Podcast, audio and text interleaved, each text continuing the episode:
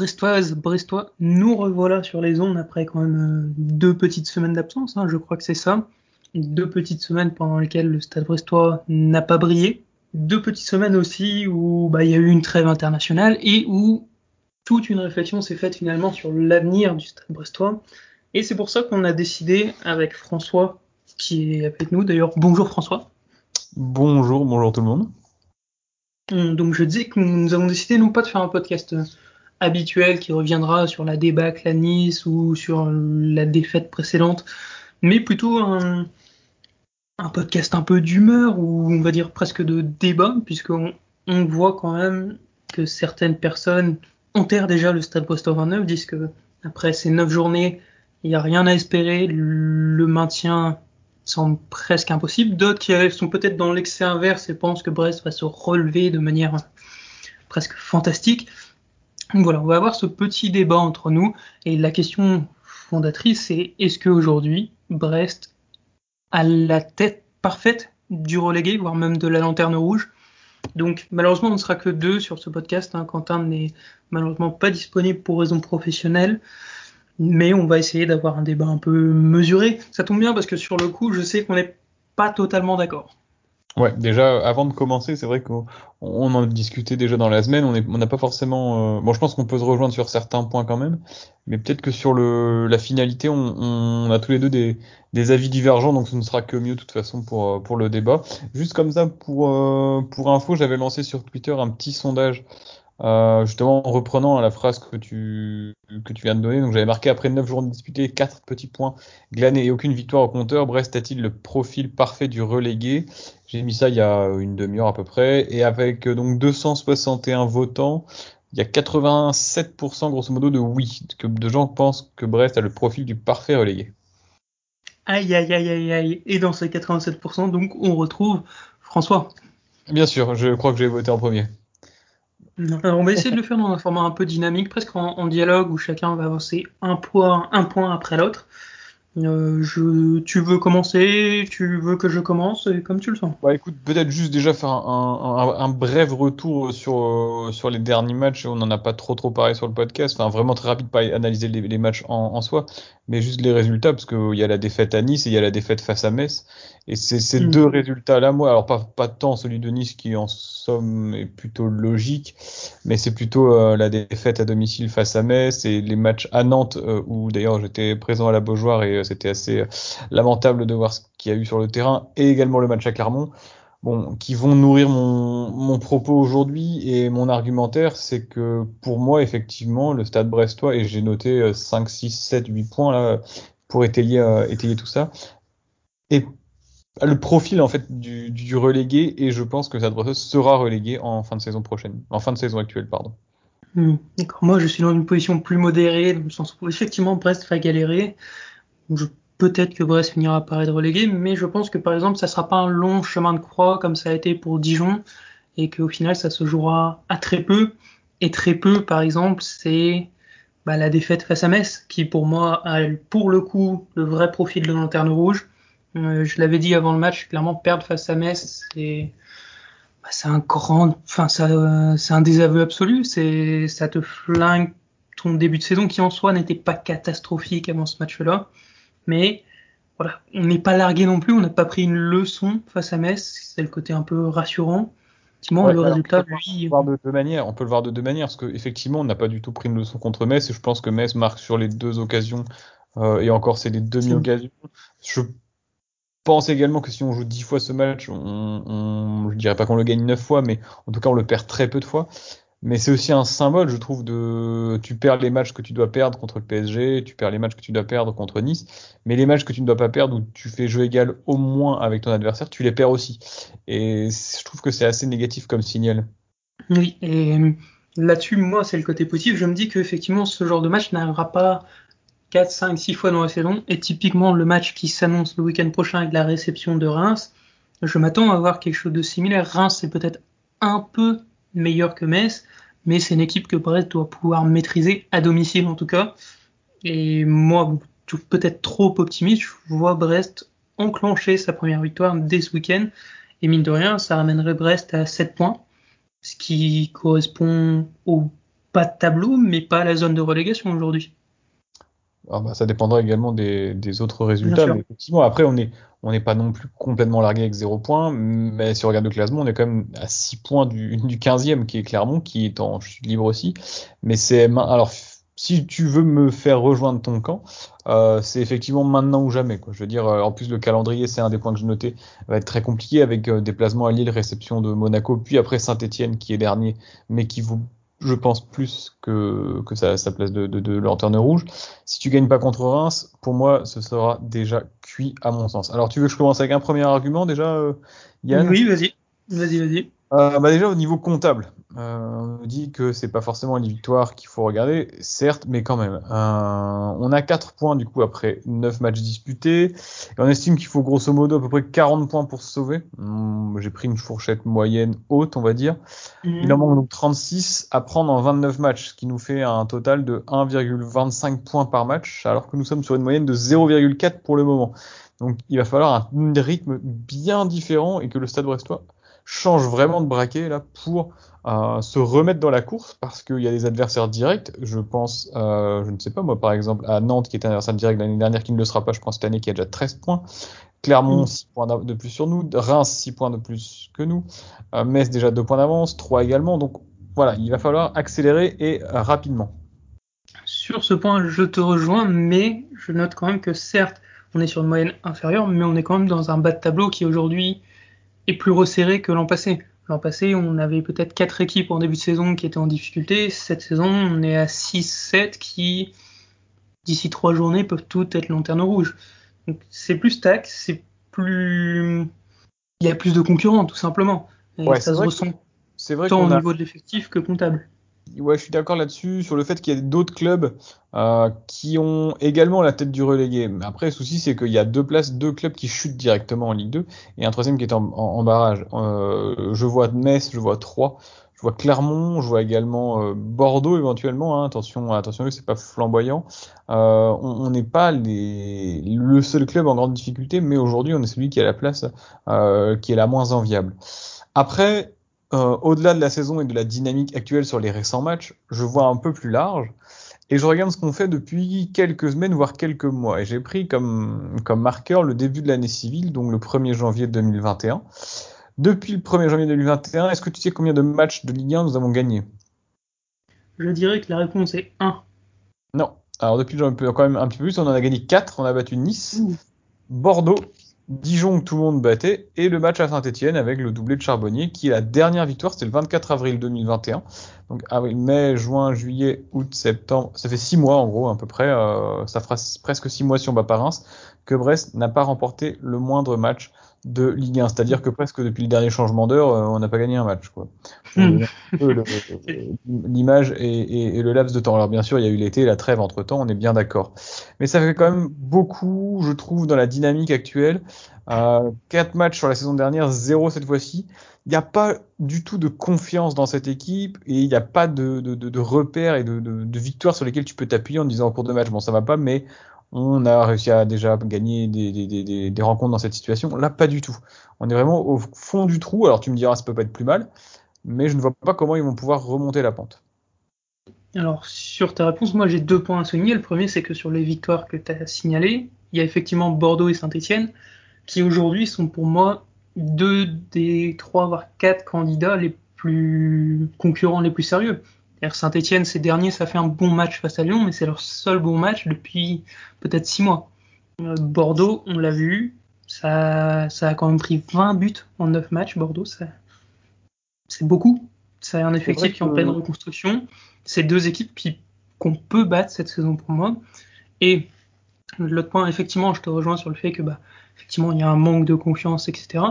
Mais malgré les mauvais résultats, Brest a quand même quelques références solides, notamment ce début de saison. On repense au match face à Lyon qui laisse énormément de regrets, mais même le match face à Rennes, Brest a montré des belles choses, et ça c'est la statistique totalement lunaire. Brest est aussi la seule équipe de Ligue à avoir marqué à chaque rencontre cette saison. Il y a quelque chose, on ne part pas de zéro, c'est pas un terrain vague, c'est pas vide comme l'était bah, justement Dijon la saison passée. Et du coup, ça laisse quand même penser qu'une victoire, par exemple face à Reims, hein, je donne des conseils, faites ce que vous voulez, ça peut très vite te relancer et te remonter à un niveau beaucoup plus convenable, c'est-à-dire 14, 15e, ce qui est l'objectif, je pense. Même 17e, je prends, euh, je signe tout de suite si à la fin Bien de sûr. la 17e. Alors je te, je te réponds là-dessus, je- j'entends tes arguments, mais pour moi, le match à Lyon, notamment qu'on doit d'ailleurs gagner, hein, à mon sens, euh, puisqu'on a des occasions énormes. Et peut-être que si tu gagnes à Lyon, ça démarre ton championnat démarre différemment et t'as pas la, les 4 points aujourd'hui, évidemment, mais t'as peut-être même 10, 12 points, on ne sait pas. Après, je pense que c'était un Lyon qui était totalement en rodage. On voit que Lyon, c'est beaucoup mieux en ce moment. Euh, après, c'est le jeu, hein, et tu joues l'équipe à ce moment-là. Mais c'était plus Lyon qui a fait un bon match que Brest qui a fait un bon match, à mon sens. Après, on parle aussi du match de Rennes. Effectivement, le match de Rennes, c'était équilibré. On a rivalisé avec le Stade Rennais. On n'a pas grand-chose à leur envier sur le match. Il y en a qui disent également, ouais, mais contre Paris, on a été bon. Oui, mais Paris, c'est pas un- une référence. Paris, c'est toujours le match où tu as les joueurs qui vont se sublimer, vraiment faire plus, et on le voit tout le temps. Là, on a vu les Rennais qui ont battu le PSG. Je suis pas certain que le Stade Rennais écrase la concurrence. Là, le prochain match, ils jouent Metz à Metz. Je suis pas du tout certain qu'ils aient gagné à Metz, par exemple. Euh, Ils ont mis match- 6-0 à Clermont, quand même. oui, oui, bien, bien sûr. Non, mais d'accord, je, je, je mets pas le, le- en doute ça. Après, c'était un Clermont euh, à prime hein, en semaine. Je trouve que lorsqu'on joue contre des équipes de notre niveau, que ce soit Strasbourg, on fait pas forcément un mauvais match non plus, mais on le perd 3 à Clermont, où tu es en supériorité numérique et tu mènes et tu n'arrives pas à gagner. À Nantes, où on voit pas le jour. Hein. Clairement, euh, sur le match, euh, euh, les Nantais étaient, bien supérieurs. Qu'est-ce qu'on a eu comme match Metz? Bon, on l'a perdu alors qu'on n'aurait pas dû le perdre, tu vas me dire. On a également des matchs contre Angers. À Angers, tu mènes et tu finis par te faire égaliser. Il y a énormément de frustration dans les résultats et on n'arrive pas à battre les équipes qui sont à notre niveau. Et ça, c'est problématique. Franchement, c'est très très problématique. Et à cela, j'ajoute, euh, euh, j'ai d'autres arguments plus tard, mais c'est sur le terrain le comportement. Euh, T'as pas de réaction et j'ai pas l'impression qu'il y ait une force collective et de véritables leaders, de joueurs qui vont prendre le lead dans cette équipe et puis dire euh, bon voilà remonter le moral des troupes pendant le match et faire changer de scénario parce que les scénarios généralement on n'arrive pas à les changer ou alors quand ils changent c'est en notre défaveur. Bah ça, on en avait discuté en amont, c'est l'argument sur lequel je te rejoins totalement. Et c'est un peu ce qu'on attendait de Michel Dedracarian. Et sur le coup, je sais qu'il commence déjà à être critiqué, mais moi j'aime beaucoup ce que Dedracarian fait, notamment en termes de communication. C'est-à-dire qu'on a vu un Dedracarian râler énormément quand Brest montrait des choses prometteuses mais n'allait pas au bout. Et maintenant que Brest a la tête au fond du trou, il fait ce que on n'a pas vu à Brest depuis Jean-Marc Furlan, c'est-à-dire qu'il protège ses joueurs. Ses conférences de presse post-Nice, post-Metz et post-Nantes, il aurait eu toutes les raisons de lâcher un coup de gueule, de d'éclater tout le monde. Et non, il se met en posture, il dit voilà, c'est un peu de ma faute, les joueurs, machin. Ça, c'est quelque chose sur lequel l'effectif peut se bâtir. Et je suis persuadé, effectivement, une nouvelle fois, qu'une première victoire va lancer. Euh, Alors je, je peux te répondre juste sur ce point? oui, Bah moi justement j'avais noté un truc sur la communication du, du coach et euh, alors on n'a pas préparé ensemble le podcast et c'est assez marrant que tu que tu évoques ça. J'avais à l'inverse c'est pas prépa- enfin c'est pas volontaire mais j'avais noté que qu'il semblait déjà avoir usé de toutes les tactiques possibles en fait dans sa communication. Il était virulent, il a tapé sur tout le monde en demandant si les joueurs comprenaient bien ce qu'il disait, s'il parlait français et maintenant il est plus protecteur. Alors, est-ce que c'est une stratégie qui s'avère payante J'ai pas d'avis définitif là-dessus. hein. C'est peut-être très bien vu de sa part et c'est bien calculé, je n'en sais rien. Mais voilà, il a déjà utilisé pas mal d'arguments et j'ai peur que bah, déjà on est simplement début octobre, mi-octobre, euh, que lui aussi soit un peu usé mentalement déjà par le, le début de saison. Alors peut-être que, que c'est toi qui as raison, il y a, il y a, je- j'ai vraiment pas de réponse définitive euh, là-dessus, mais c'est le point de vue que j'avais en tout cas, un coach qui me semble un petit peu à la peine également. Quoi. D'accord, bon, bah, sur le coup, moi, je suis totalement en total désaccord, mais voilà, c'est le jeu, le temps nous le dira, et puis, lui aussi, il attend cette première victoire. hein. On, se rappelle de cette interview absolument presque lunaire, on va dire, où il annonce vouloir l'Europe avec le Stade Brestois d'ici quelques années. Bon, on en est loin. Euh, Peut-être pour recentrer, on a beaucoup parlé, bah, au final, des résultats, etc., mais on n'a pas parlé de l'effectif. Ah, j'ai aussi des points là-dessus. Et là-dessus, moi, je vais quand même revenir sur quelques exemples que tu as donnés. Bon, le match face à Nantes, on perd face à ce qui est, à mon sens, un bien meilleur effectif que le nôtre. Pour moi, Nantes, ça est un effectif pour finir 10 11e. Mais par contre, que ce soit face à Angers, face à Clermont, ou- enfin, surtout ces deux matchs-là, c'est des effectifs qui, à mon sens, sont moins bons. Ou en tout cas, le 11, le 11 de départ, pour moi, on compare le 11 de départ des 5-6 derniers, Brest n'a pas à être relégué. Alors, je suis d'accord sur une partie de l'effectif, sur la partie offensive. Je pense que on a des joueurs offensivement, que ce soit Mounier, que ce soit Fèvre, que ce soit Honora, qui sont des bons joueurs de Ligue 1 et qui peuvent te permettre de marquer. D'ailleurs, tu l'as dit tout à l'heure, on est la seule équipe qui a marqué à chaque match et qui peuvent te permettre de marquer des buts dans toutes les rencontres. Pour moi, en revanche, on a un effectif qui est faible dans la mesure où derrière, c'est vraiment catastrophique. Et je m'en suis rendu compte en, en allant au match, euh, enfin en étant au stade, je trouve qu'on s'en rend mieux compte, notamment à Le Blé, hein, ou même à Nantes, où à Nantes c'était impressionnant, c'est que chaque offensive nantaise. Alors certes, c'est des bons joueurs, c'est pas non plus des cracks de Ligue 1, tu l'as dit, ils vont finir 10 11e, je pense que ouais, grosso modo, c'est une équipe qui va jouer le milieu de tableau. Mais fait, c'est une équipe qui joue le milieu de tableau, on a été en danger en permanence, en permanence, en permanence.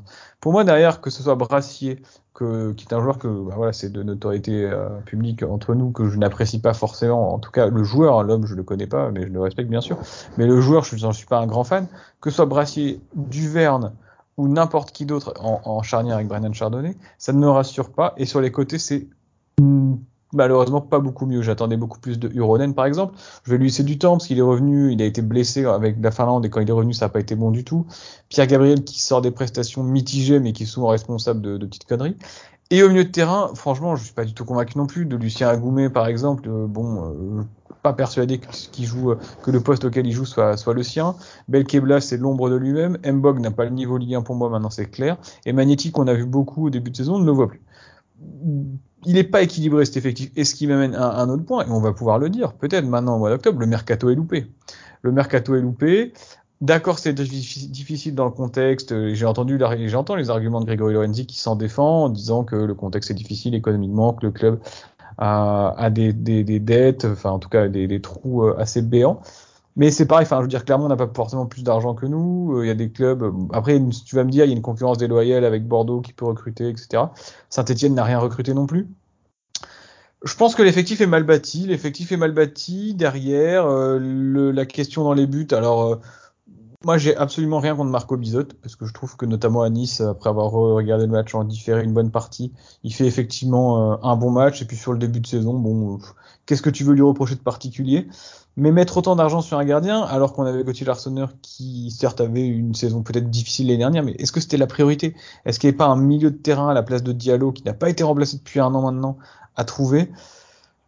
Vraiment, pour moi, ce mercato est loupé et on risque de le traîner comme un boulet pendant bien longtemps. il y a eu le cas de Romain Fèvre aussi, on pourrait en parler peut-être, qui ne part pas à la minute. Peut-être aurait-il fallu le vendre. Est-ce que c'était trop tard? C'est très facile à, dire à notre place à nous, en tant que commentateur, vraiment, en étant installé dans notre bureau et critiquer les choses, c'est très très facile. Mais on a quand même un regard euh, assez, je pense, euh, éclairé sur la question, parce qu'on a vu pas mal de matchs, on sait maintenant comment ça se passe. Et pour moi, le mercato est loupé. Et, euh, en plus, on en parlera si tu veux, Yann, on a déjà parlé en privé, mais je suis pas sûr qu'on puisse se refaire la cerise au mercato hivernal. Alors, je, vais revenir dessus juste après. Juste, effectivement, défensivement, euh, quand même souligner, parce que voilà, on n'a pas pu le faire autrement, mais souligner la bonne performance de Denise Bain à Nice.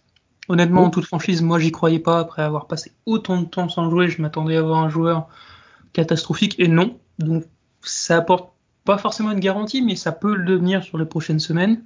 Euh, bon, on va pas faire la blague Christophe Herel, même si on nous souhaite de revenir le plus tôt possible. J'y crois toujours pas, malheureusement. Et effectivement, Uronen que tu évoquais.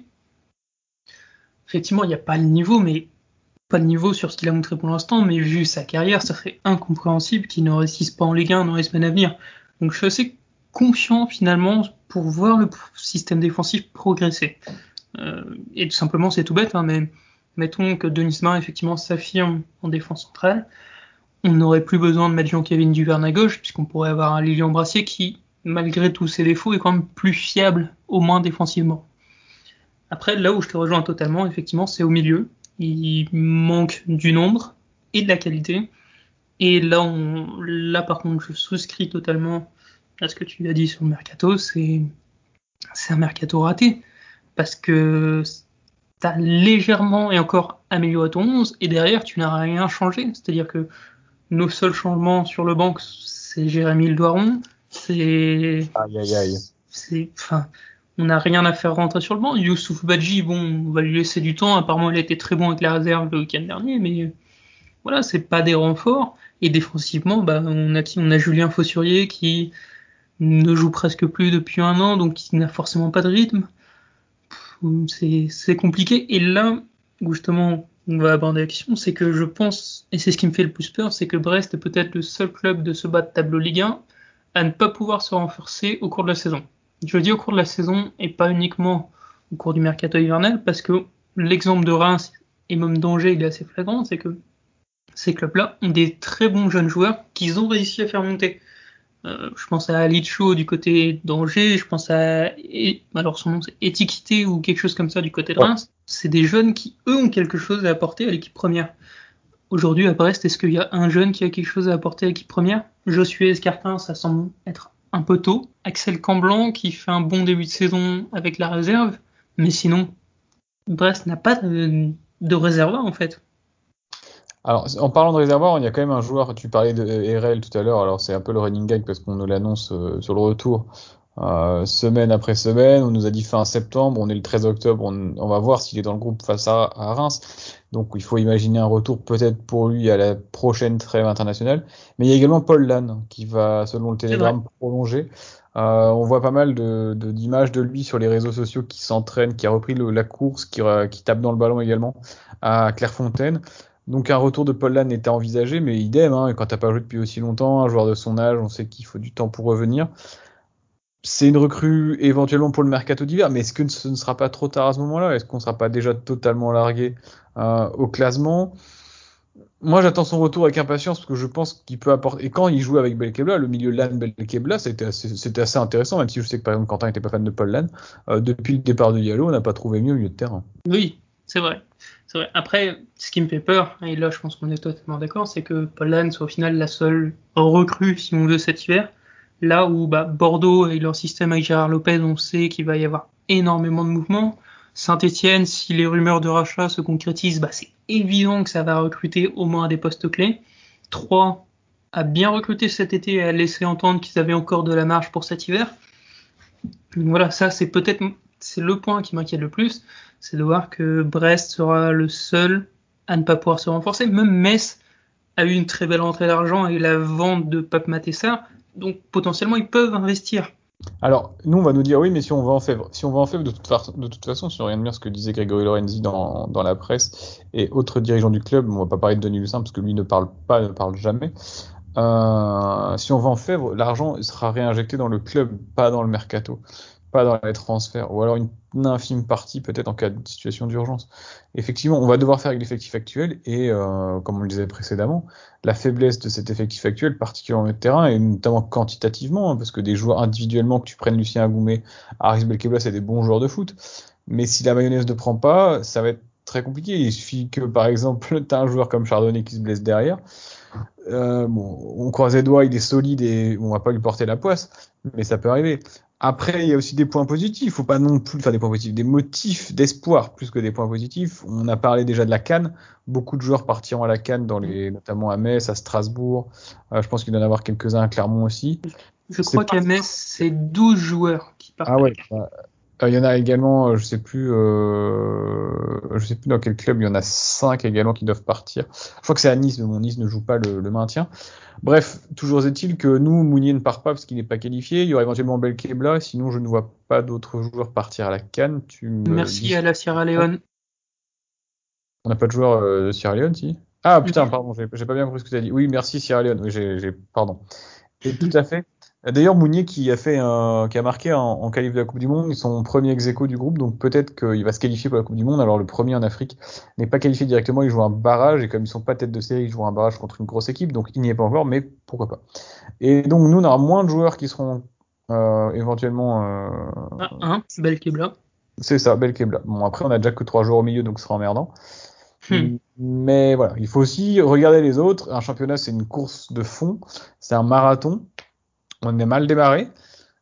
Je, voilà, moi, c'est ce que je disais. Euh, il y a le match de Reims, après il y a Monaco-Lille, je crois que c'est saint ensuite. Si à la prochaine trêve internationale, t'as pas de 10 points, bah, je vois pas ce que tu peux espérer en, cette saison, honnêtement. Oui, bah, honnêtement, bien sûr, c'est facile parce que j'avais déjà dit, voilà, attention, Metz, ça doit être le premier match qui va décoller notre saison. Là, je dis, ça doit être Reims si c'est pas le cas, effectivement, la dernière échéance, c'est Saint-Etienne. Et le maintien, j'espère qu'on n'en sera pas là, mais mettons que tu perdes à Reims et à Saint-Etienne.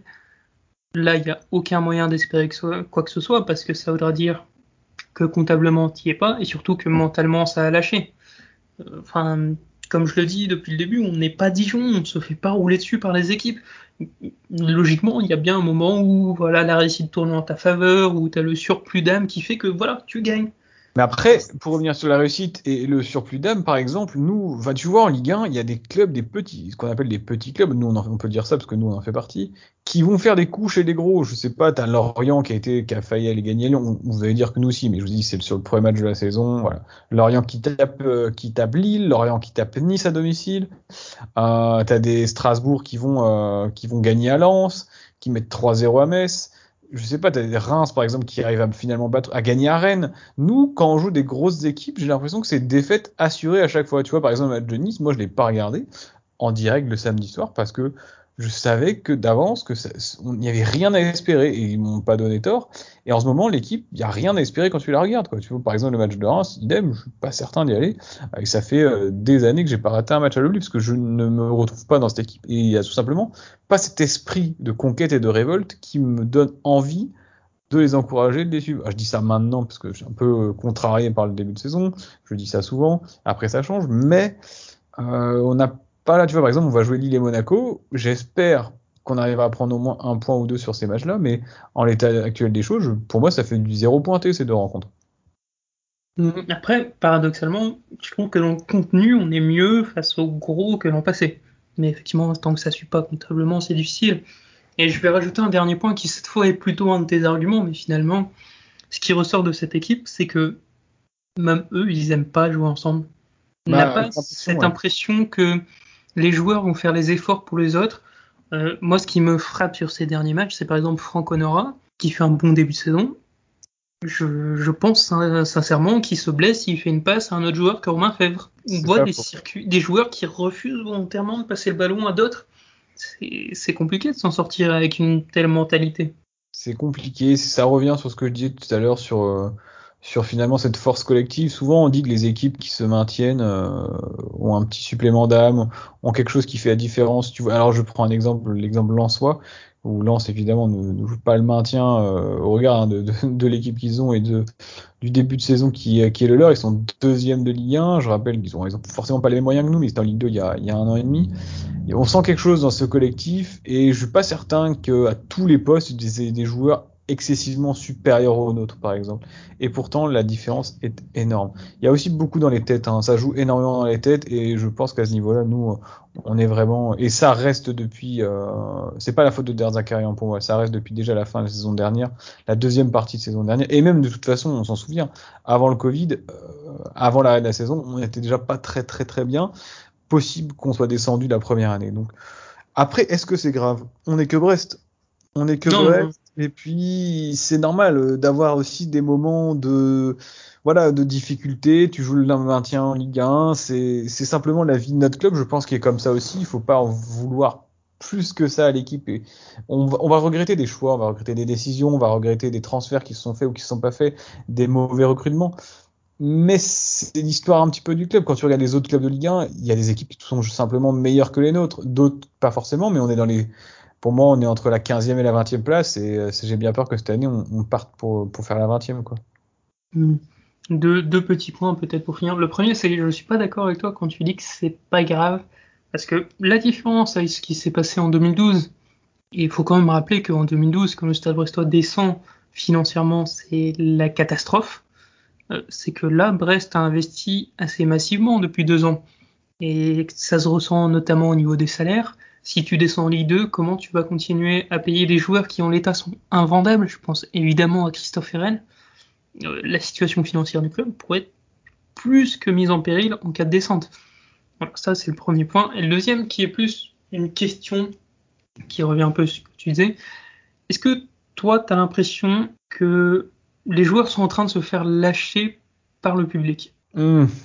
Alors, il n'y a pas eu de match depuis un petit moment, donc c'est assez difficile parce que les, dernières, euh, euh, tendances sont assez anciennes. Finalement, le match de Metz, hein, c'est le 26 septembre, ça fait déjà presque bien 15 jours, presque 3 semaines dimanche prochain. Il y a eu une forme de petite tension à la fin de match. Déjà entre les joueurs, certains joueurs et la tribune Quimper, on sentait des balbutiements de, tension, de, de propos qui ont été tenus. Mais après, l'équipe a quand même été applaudie à la fin du match. Il y a eu la défaite à Nice. Depuis, il y a eu un petit peu de temps, presque 15 jours. Je pense que ça peut naître, que cela, ça pourrait naître après le match de Reims, euh, si jamais il y a défaite. Et encore, je suis même pas sûr. Je pense qu'il faudrait attendre encore quelques matchs avant de voir l'équipe lâchée par les supporters. Alors, je parle des supporters de la Quimper. En revanche, pour ce qui est Foucault, Arkea, je ne sais pas. Mais je pense que la lassitude arriverait plus rapidement chez ces gens-là. Euh, à mon avis, la Tribune Quimper saurait euh, et saura être euh, derrière son équipe, en tout cas euh, jusqu'à jusqu'à la trêve, je dirais. Après, tout dépendra de toute façon. Les, les, les supporters seront derrière l'équipe s'il y a la révolte, s'il y a la s'il y a la mentalité qui est derrière. Si on voit qu'ils se battent à tous les matchs, mais qu'ils n'y arrivent pas, mais qu'il y a quand même cette volonté de bien faire à la limite.